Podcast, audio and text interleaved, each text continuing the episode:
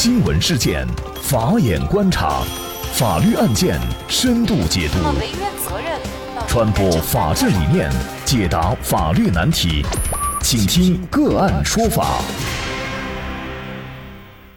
大家好，感谢收听个案说法，我是方红。更多的案件解读，欢迎您关注个案说法微信公众号。今天啊，我们跟大家来聊一下不开离职证明，法院判公司赔员工六十四万。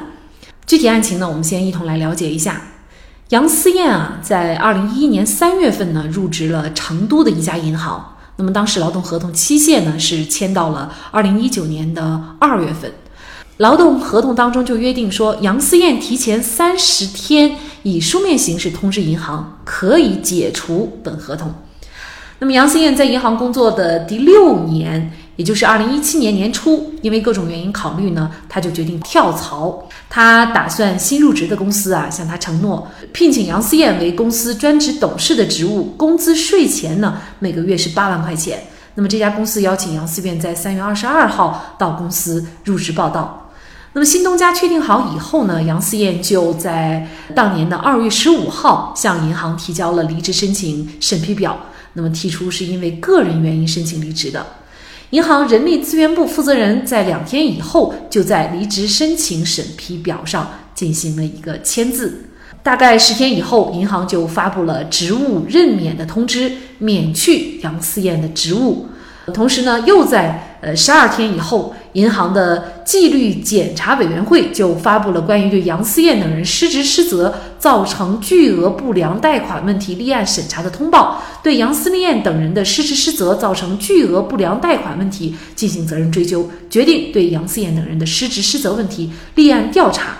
在这份通报发出去以后的大概十天左右。那么杨思燕呢，就把保险柜的备用密码钥匙，还有呢，呃，档案柜的备用密码钥匙等等这些物品呢，进行了交接，同时呢，也在这个交接簿上进行了签字。于是杨思燕就在呃二零一七年的三月三十一号正式离职。那么据他个人提出的离职申请呢，已经有一个半月的时间了。即便是这样，公司呢仍然不配合杨思燕做一些人事档案及社保的转签手续。在无奈之下，杨思燕呢就向成都市劳动人事争议仲裁委员会申请仲裁，要求银行向杨思燕出具解除劳动合同证明书，并且配合办理人事档案及社保转签等相关的手续，并赔偿。因为没有向杨思燕出具的解除或者是终止劳动合同的书面证明造成的经济损失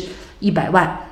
杨思燕因为公司没有给她办理这个新的入职手续，那么新公司呢就无法录用，而且呢还向他通知。如果呢再不入职的话呢，可能就会取消他的这个职位哈，录用他了。那么这对杨思燕的影响是非常大的。那么杨思燕在这种情况下，她的维权是否能够成功呢？那么就这相关的法律问题，今天我们就邀请云南云子宇静律师事务所主任杨少云律师和我们一起来聊一下。杨律师您好，您好，感谢杨律师。这个案件呢，我们可以看到哈，杨思燕她是在劳动合同期限满以前就提出了一个辞职哈，她这种提前辞职在法律上是合法的吗？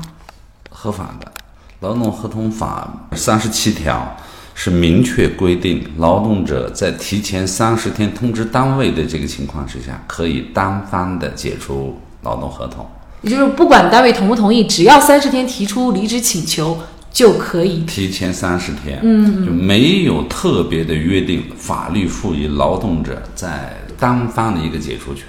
提前三十天通知，这样就是合法的了，就都是合法。嗯，那么杨思燕呢，她其实是按照这样的一个合法的程序来进行的，但是她辞职以后呢，银行就没有给她开具这个解除劳动合同的证明，而且呢，也没有配合她办理相关的档案和社保的转签手续哈，银行它是否？应该有法律的义务来这样做呢？有的，劳动合同法五十条就明确规定，只要是劳动关系解除的，他应该在十五天以内就为劳动者办理离职手呃证明手续，并且签转相应的劳动社保手续。嗯，这是用人单位的一个法定义务。那这个案件有一个特殊的情况，就是用人单位认为杨思燕是存在失职失责的行为，对她进行立案调查。那么像这种情况，可以成为他不配合劳动者这个转签手续的法定理由吗？对的，这个实际上最最主要的问题还是咱们这个银行主要的这个决策者或者人力资源管理负责人，在这个层面上法律意识不清所致。呃，从法律上来讲，他在职期间的违规违纪行为，一方面你可以约束在职的员工，但本案杨思燕实际上双方的劳动关系是已经解除掉，他约束不了的。一旦解除，单位也同意解除。那他剩下的办理离职转转呃手续，呃出职离职证明、社保签转手续，就变成了他的法定责任。那么作为用人单位来说，他不是国家的公权力机关，没有资格或者是法律的这种权利来约束他的择业自由和人身自由。那么这是一个劳动关系层面。那么至于杨思燕在在职期间，如果涉嫌有任何违规违纪，单位当然是可以调查的。但是这是另一个法律关系，你可以调查他离职，也不影响他继续调查乃至索赔，也都不影响他有这样的法律权利。但是不能够以此为由拒绝履行劳动合同约定，或者就是法律像本例是。明确规定的，呃，我记得是《劳动合同法》五十条明确规定的期限，要为他十五天以内要为他办理离职证明和社保转签。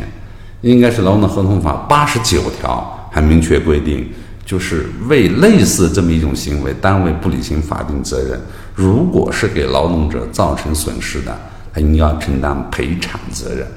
这个案件当中啊，杨思燕是向银行主张一百万的这个经济损失赔偿啊。那么为什么会有这么？高额的一个赔偿，那么这个赔偿数额呢，主要是包括一方面的杨思燕认为银行在四月份没有给他发放他应得的工资，另外一方面呢，按照他新公司给他的入职通知表载明呢，如果一切手续履行正常的话，他四月份应该已经入职新公司了。那么新公司一个月的工资呢，就是八万块钱，那么直到当年的十一月，也就是有八个月，呃，因此呢，他计算出来是有。一百万的一个经济损失，那么他的这个损失，法院能够支持吗？一百万的这个损失呢，关键要看他是否实际造成了这个一百万的损失。正常情况下，劳动者离职，除了比如像本案是他个人原因申请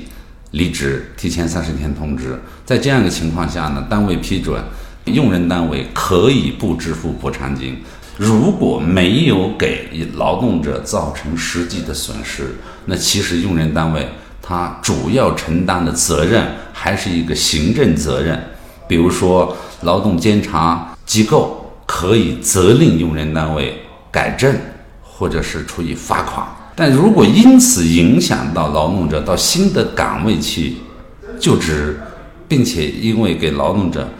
就职造成了实际的损失，那这个用人单位不履行法定义务，他是应该承担赔偿责任的。至于说赔偿金额的多少，那要看个案，要看，比如说本例杨思燕，他是否能够举证证明他究竟造成了多少损失。那么这个案件呢，我们来看一下法院的认定。法院认为啊，杨思燕主张二零一七年四月到十一月期间的工资损失每个月是八万块钱乘以八个月。法院认为呢，堡垒公司向杨思燕发出的入职通知包含了职位、合同期限、薪酬待遇等劳动合同的必要条件，也明确载明了将作为双方的劳动合同附件。法院认为呢，新公司向杨思燕发出的入职通知包含了职位、合同期限、薪酬待遇等劳动合同的必备要件，也明确载明了作为双方劳动合同的附件。也就是说，杨思燕入职新公司以后的薪酬待遇将按照入职通知载明的标准执行。那么，杨思燕现在要求按照每个月八万块钱的工资标准计算其损失是于法有据的。成都市劳动人事仲裁委员会于二零一七年十一月作出了仲裁裁决，确认杨思燕和银行的劳动关系解除。至此，杨思燕获得了明确的双方劳动合同关系解除的依据，她的损失计算从二零一七年到二零一七年十一月是合理合法的。所以呢，法院确认银行应当赔偿杨思燕的工资损失是六十四万块钱。也就是说，银行没因为没有履行对于员工的一个社保等关系的一个转出手续，因此呢，付出了六十四万块钱的代价啊！这真是一个不小的代价。我想呢，这肯定是相关办事人员的法律意识不强。如果他知道自己的这个行为会带来这么严重的后果的话，那么他应该配合杨思燕办理这个相应的手续啊。所以呢，无论是用工还是劳动者在。离职的时候，其实都是存在各种各样的法律风险的。那么在这里呢，也请杨主任给我们做一个提醒。嗯，我们国家这个法律规定这种状态呢，对劳动者这个保护实际上是更偏向于劳动者保护的。所以从劳动法、劳动合同法实施条例及相关这些司法解释，乃至在整个诉讼过程当中的举证责任规定等等，都。偏向于更多的保护劳动者，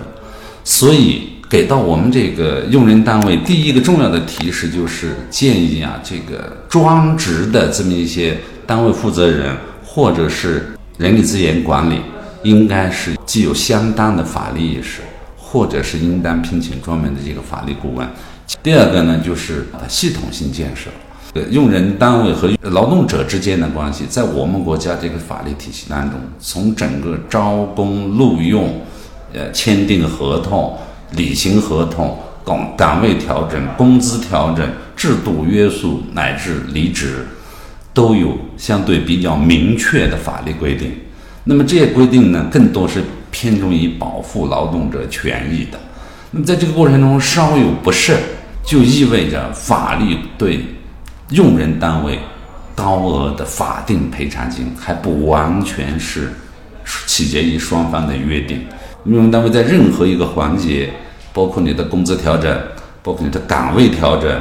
包括你的这个社保购买，现在比较常见的，就买不买社保，或者是按最低标准在买社保，然后不合法的这种情况之下，都会成为劳动者自行离职的法定理由，而且法律还规定了。呃，比较高的倾向于保护劳动者权益的赔偿金。所以，公司经营本就不易。如果因为欠缺一些法律意识导致大额的损失，那么对于很多公司来说，这也是无法承受之重。在我们无法要求每个职工都具备法律意识的情况下，咨询或者聘请专业的法律顾问也显得尤为重要。好，在这里再一次感谢。云南云子与静律师事务所主任杨少云律师，